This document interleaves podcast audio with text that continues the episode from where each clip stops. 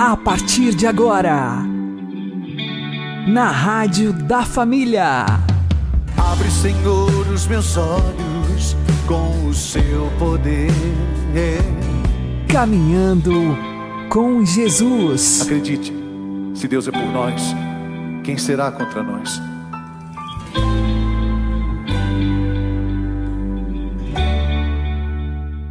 Olá, meu querido irmão, minha querida irmã, ouvintes da Rádio Regional Esperança. Eu sou João Cláudio e este é o programa Caminhando com Jesus. Oremos. Inspirai, ó Senhor, as nossas ações e ajudai-nos a realizá-las para que em vós comece e para vós termine tudo aquilo que fizermos por Cristo Senhor nosso. Amém. Santíssima Virgem Maria, Mãe de Deus, rogai por nós. Castíssimo São José, patrono da Igreja, rogai por nós. A sublimidade dos bens do matrimônio, elevado por Cristo à dignidade de grande sacramento da nova aliança, deveria bastar por si só para que nos dessemos conta da importância de viver a castidade matrimonial.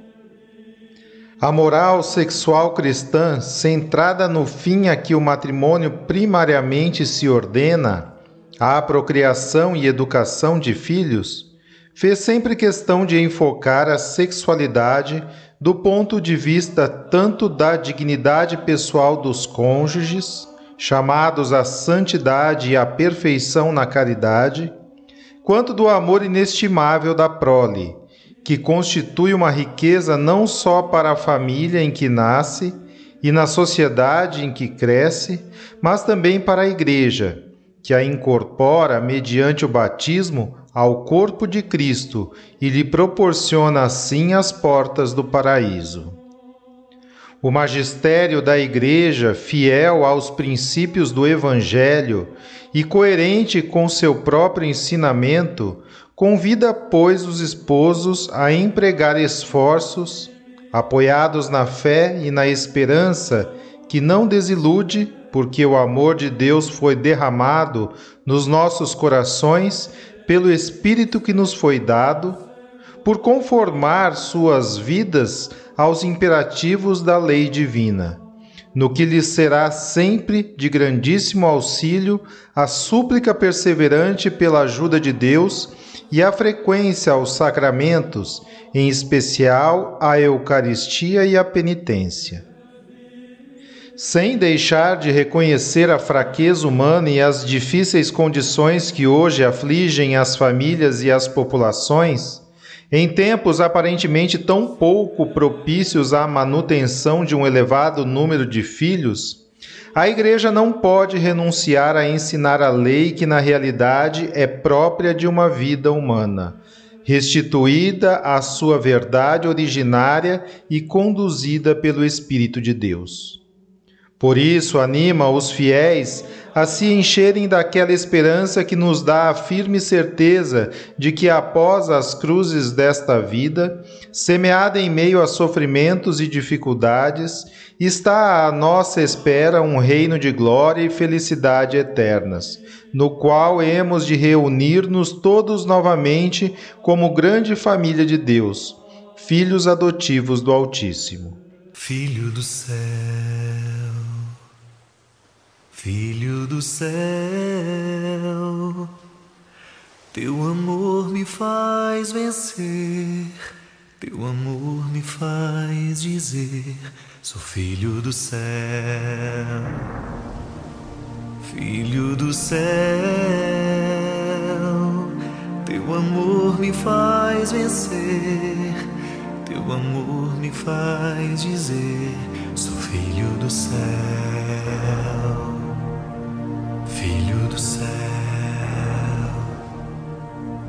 revestido de tua glória, consagrado a ti, Senhor, território santo eu sei que sou. Viverei para proclamar do céu eu sou. Filho do céu, filho do céu, filho do céu, filho do céu. do céu. Teu amor me faz vencer. Teu amor me faz dizer: Sou filho do céu. Filho do céu. Teu amor me faz vencer. Teu amor me faz dizer: Sou filho do céu.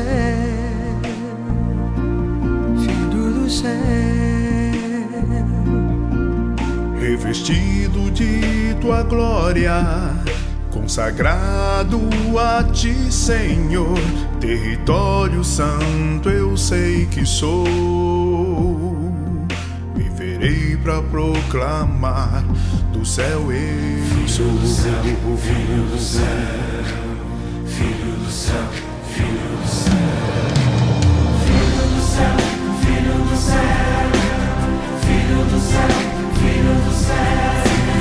céu, teu amor me faz vencer, teu amor me faz dizer: sou filho do céu, filho do céu, teu amor me faz vencer, teu amor me faz dizer: sou filho do céu.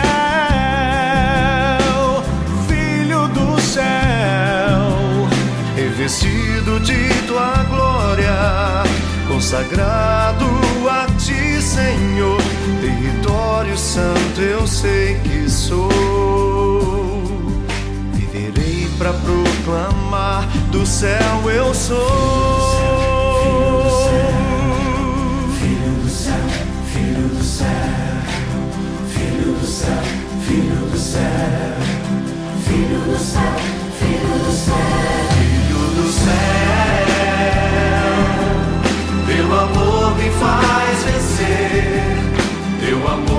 fire.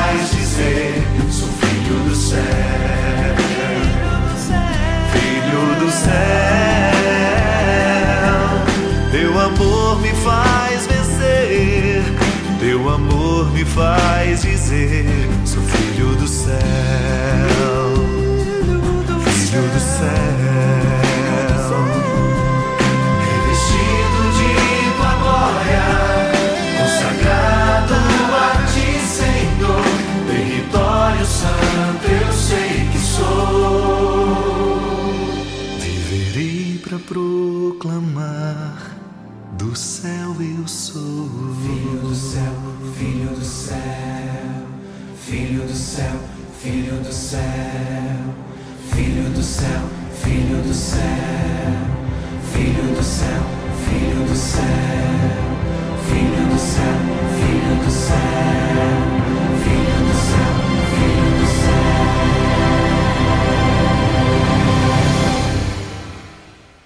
Caminhando com Jesus e o Evangelho do Dia. O Senhor esteja conosco, Ele está no meio de nós. Proclamação do Evangelho de Jesus Cristo segundo Mateus. Glória a vós, Senhor.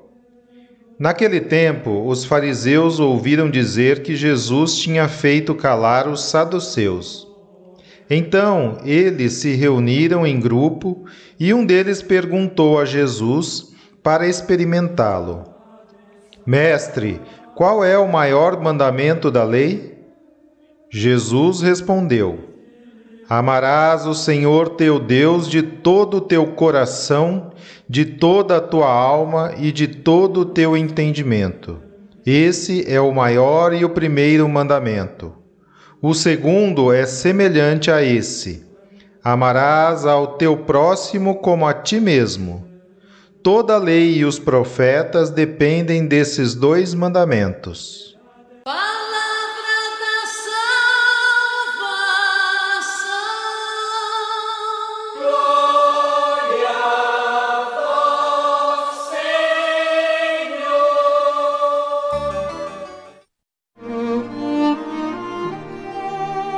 agora a homilia diária com o Padre Paulo Ricardo. Meus queridos irmãos e irmãs, hoje Jesus nos apresenta o mandamento da caridade, que é duplo, são dois lados de uma mesma moeda. Primeiro, o amar a Deus sobre todas as coisas, ou seja, amar a Deus com todo o coração, com toda a alma, com todo o entendimento. E ao próximo como a si mesmo.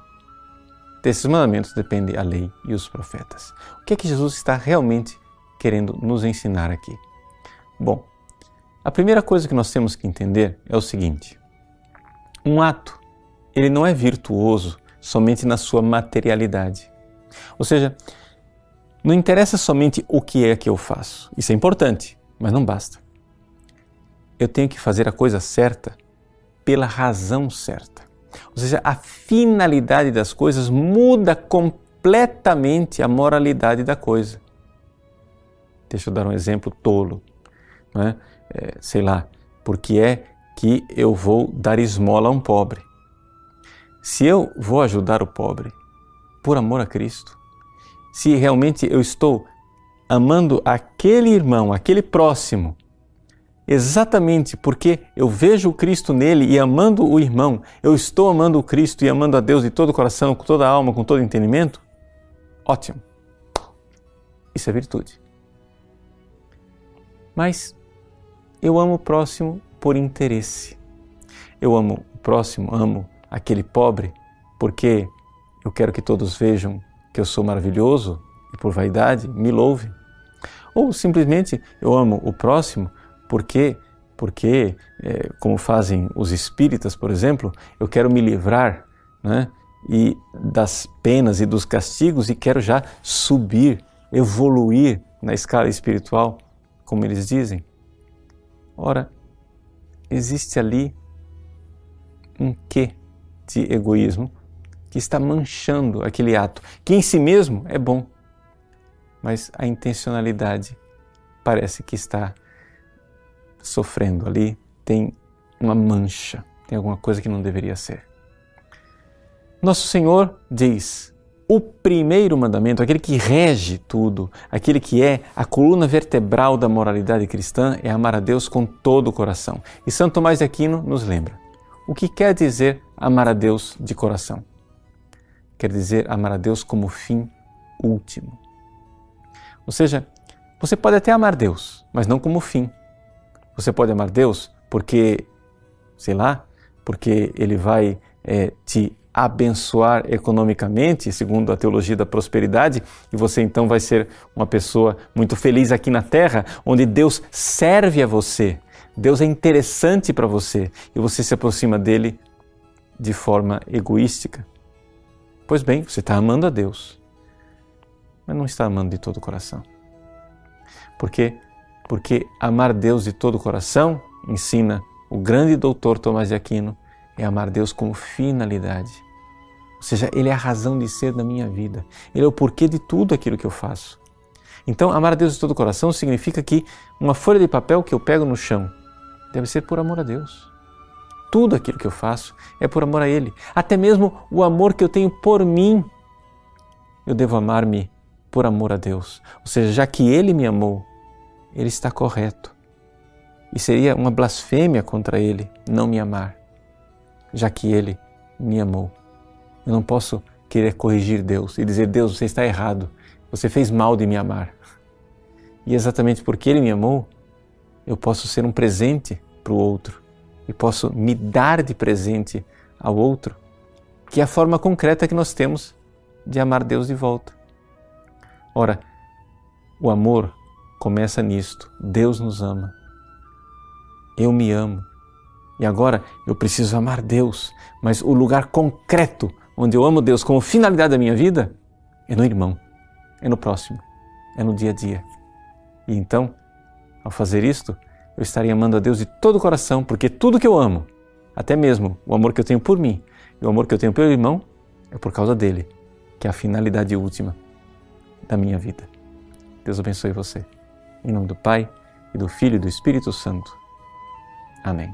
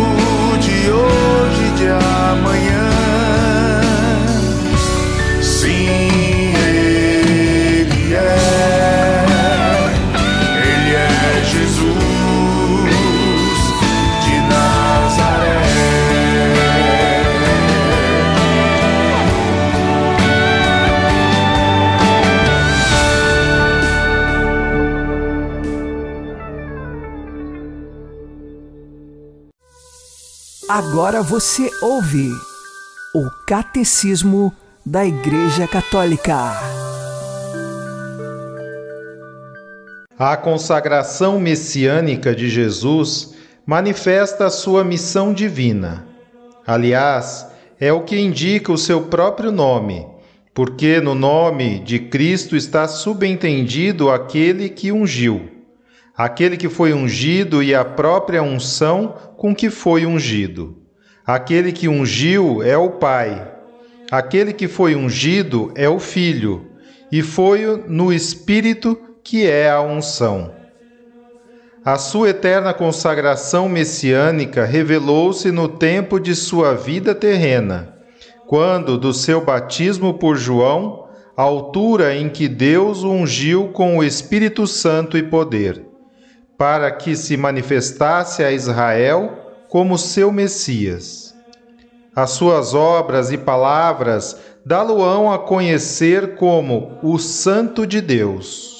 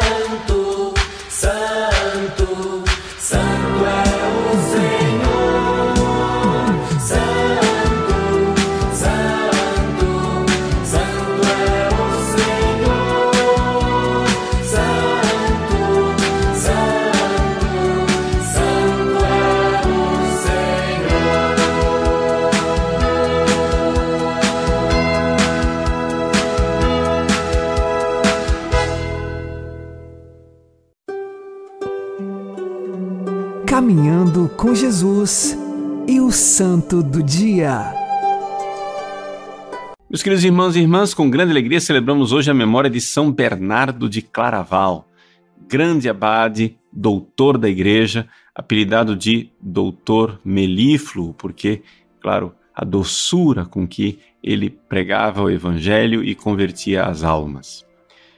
São Bernardo é uma destas figuras, um desses personagens históricos que mudaram os rumos da igreja, por isso vale muito a pena a gente conhecê-lo e ser dele devoto. Quem foi São Bernardo? Então, a primeira coisa, precisamos nos localizar no tempo. São Bernardo nasceu no finalzinho do século XI, início do século XII. Era uma época em que a igreja é, tinha um poder enorme que era esse poder espiritual. Pela educação, pelo evangelho, pela pregação da palavra de Deus, os reis né, ficavam todos eles muito atentos àquilo que a igreja pregava e dizia, as leis eram todas feitas é, muito inspiradas pelo cristianismo. O cristianismo realmente tinha atingido o seu auge. E tudo isso aconteceu por quê? Porque nos séculos anteriores houve um grupo de cristãos que realmente quiseram estudar o Evangelho e buscar a santidade. Né? Foi todo o movimento de Cluny. A abadia de Cluny, né, dos beneditinos, ela conseguiu fazer um movimento civilizacional, nós poderíamos dizer. Né? que afetou a civilização, afetou o destino da Europa. Apesar destes grandes esforços né, e dessas grandes, grandes sucessos de evangelização, é, Cluny entrou em decadência. Né? Não vou entrar aqui em detalhes, que seria bastante complexo a gente analisar por que é que esta fonte de civilização e de santidade decaiu, o fato, porém, é que é, houve monges que quiseram renovar o espírito né, de santidade de Cluny e se afastaram, fazendo uma nova fundação. Fizeram a fundação de um novo mosteiro, né, num lugar da Borgonha chamado Citeaux. Né? É o que vai ser depois a ordem dos cistercienses. Né? Citeaux, cister, né, é o lugar então, por isso vem a palavra cistercienses. São beneditinos que quiseram viver é, a pureza. Então, São Roberto fez essa, essa fundação. É, depois ele foi sucedido por um outro santo, Santo Estevão. Só que acontece que estavam é, faltando vocações. E chegou um, um ponto que na abadia de Cister eles estavam pensando realmente em fechar a abadia. Eis se não quando, de repente, aparece um sujeito chamado Bernardo, com 30 outros cavaleiros, todos eles dizendo: Nós queremos ser monges, nós queremos entrar aí, nós ouvimos falar que vocês estão querendo viver a santidade de verdade, nós queremos ser santos também. Vejam, e como que de repente 30 é, rapazes né, resolveram ser monges resolveram ser santos, pela influência e pela liderança deste rapaz chamado Bernardo. Né? Bernardo é, era filho nobre de uma família nobre, mas exatamente ele tinha começado a se perguntar o que é que ele veio fazer no mundo, né? Bernarde, ad quid venisti? Bernardo, por que você veio aqui? Por que você veio nesse mundo? E ele encontrou, né, na sua vida de oração, o fato de que ele é, veio a este mundo para alcançar o céu. E é isso que ele queria.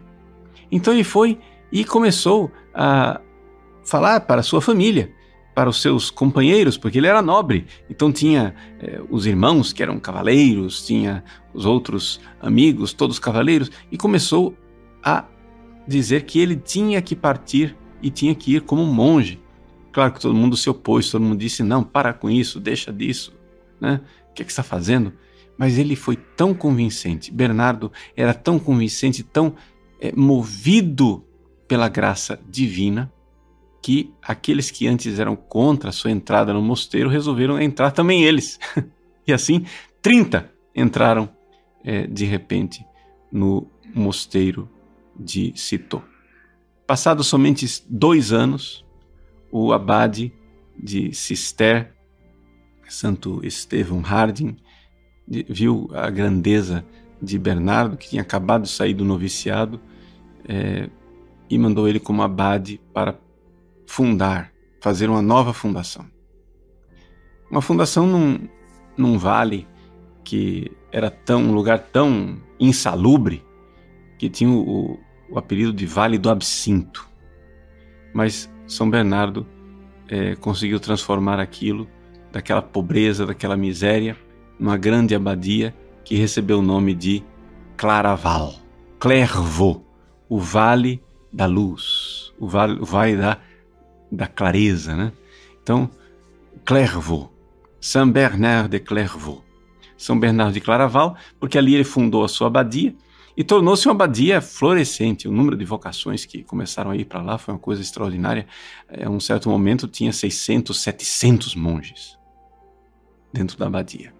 E ele começou então a fazer fundações de outras abadias, não somente na França, na Itália, mas é, em outros países, é, levando esses monges a viverem verdadeiramente a vida por Cristo, este amor, essa devoção por Cristo. E era um tempo tão extraordinário em que os reis e os nobres levavam em conta as coisas de Deus que Bernardo verdadeiramente poderíamos dizer foi o homem mais importante da Europa de sua época. Ou seja, é, os reis, os nobres, os papas, os bispos, todos iam buscar é, conselho com Bernardo. A tal ponto que, que ele, evidente, começou a, a atrair é, a inveja e a resistência de outras pessoas. Né?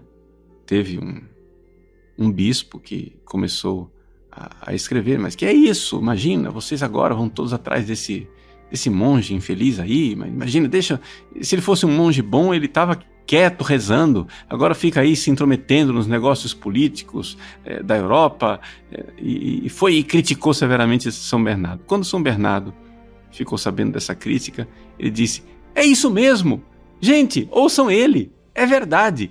Não me ouçam, me deixem em paz, eu quero ser monge. Vocês, por favor, não venham mais me procurar. Eu quero ser de Deus, entregar-me a Deus. Para que é que vem esse povo todo me consultar, pedir as coisas?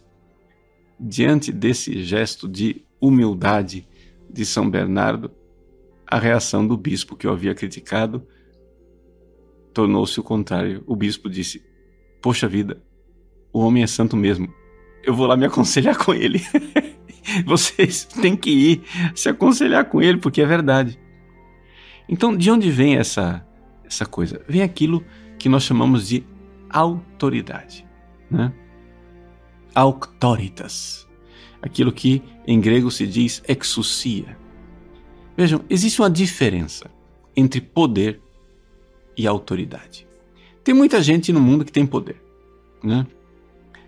Mas nós vivemos num tempo em que exatamente as pessoas que têm poder perderam a autoridade.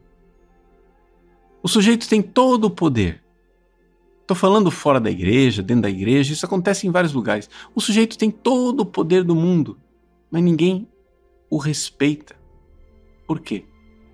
Porque não tem aquilo que é autoridade, aquela autenticidade. Em grego, exousia, autoridade, né? É, é aquilo que vem do ser, que brota do ser. O si é ser. Exousia é aquilo que brota do ser a verdade, ou seja, a virtude de São Bernardo, fazia com que todo mundo reconhecesse o valor. Ou seja, não precisava de cartaz, não precisa de propaganda, não precisa de marketing. As pessoas, quando viam a qualidade daquilo que era a virtude e a santidade daquele homem, procuravam ele. E a coisa era tão é, tremenda que nas pregações de São Bernardo, onde ele ia pela Europa pregando as coisas, as mulheres escondiam os próprios maridos, as mães escondiam os filhos com medo que os maridos e os filhos seguissem Bernardo. Porque tal era né, a autenticidade, a autoritas, né, a, o fundamento no ser que ele tinha da virtude e da santidade que ele movia as pessoas. Então, esse é o grande São Bernardo, grande é, doutor da igreja. E o que é que Bernardo quer nos dizer hoje? Ele quer perguntar a você aquilo que foi a pergunta que levou à sua conversão. Bernarde, ad quid venisti? Bernardo, que é que você veio fazer nesse mundo? E você já parou para pensar? Quando terminar a sua vida, o que é que vai realmente valer a pena ter glórias e coisas né, na sua existência mundana e terrena, se você não preparou o seu céu? Quando São Bernardo entrou no mosteiro pela primeira vez, ele levou consigo quatro dos seus irmãos. Mas deixou para trás um irmãozinho caçula, dizendo: Você é novo demais, você não pode fazer nada, fica quieto aí, você vai ser o herdeiro né, das nossas posses, dos nossos títulos, títulos de nobreza, você vai ter é, bastante riqueza. Esse menino cresceu. E quando ele cresceu, ele chegou e disse: Escuta aqui, vocês não têm vergonha na cara, não? Vocês pegaram para vocês a melhor parte.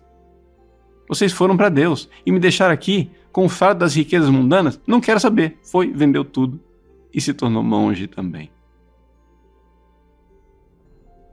O que vieste fazer aqui? Essa é a pergunta que nós temos que responder. Pode ser que você não seja chamado a vender tudo e largar tudo, mas uma coisa é certa: como Bernardo, você veio para conquistar o céu. Deus abençoe você. Em nome do Pai, e do Filho e do Espírito Santo. Amém.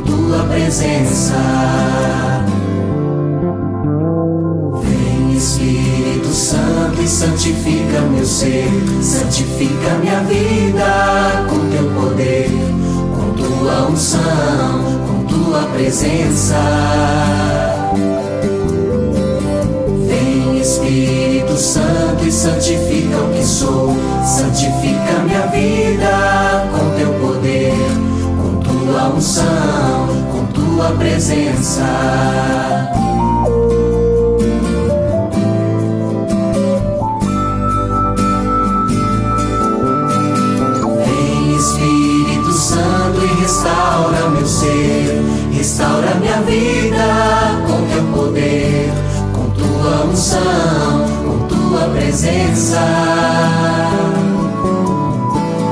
Vem Espírito Santo e restaura o que sou, restaura minha vida com teu poder, com tua unção, com tua presença. Com tua presença. Com tua presença. Com tua presença tua presença.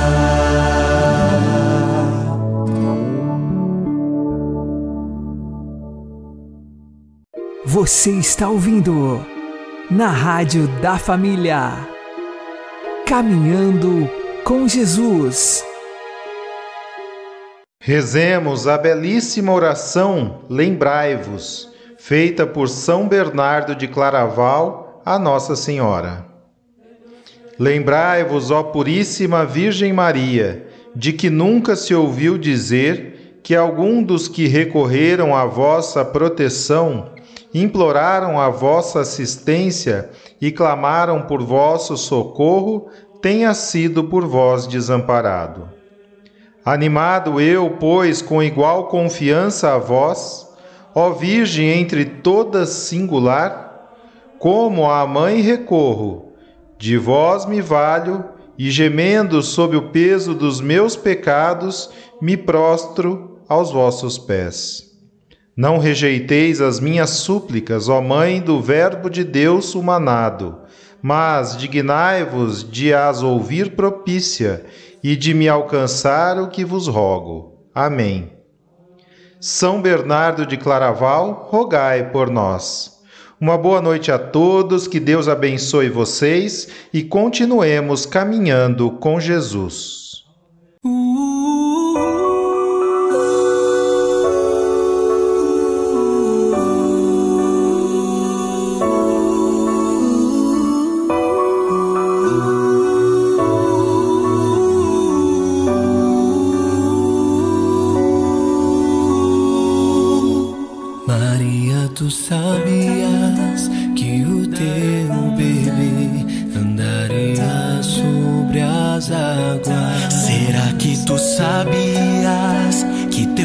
filho salvaria os nossos filhos?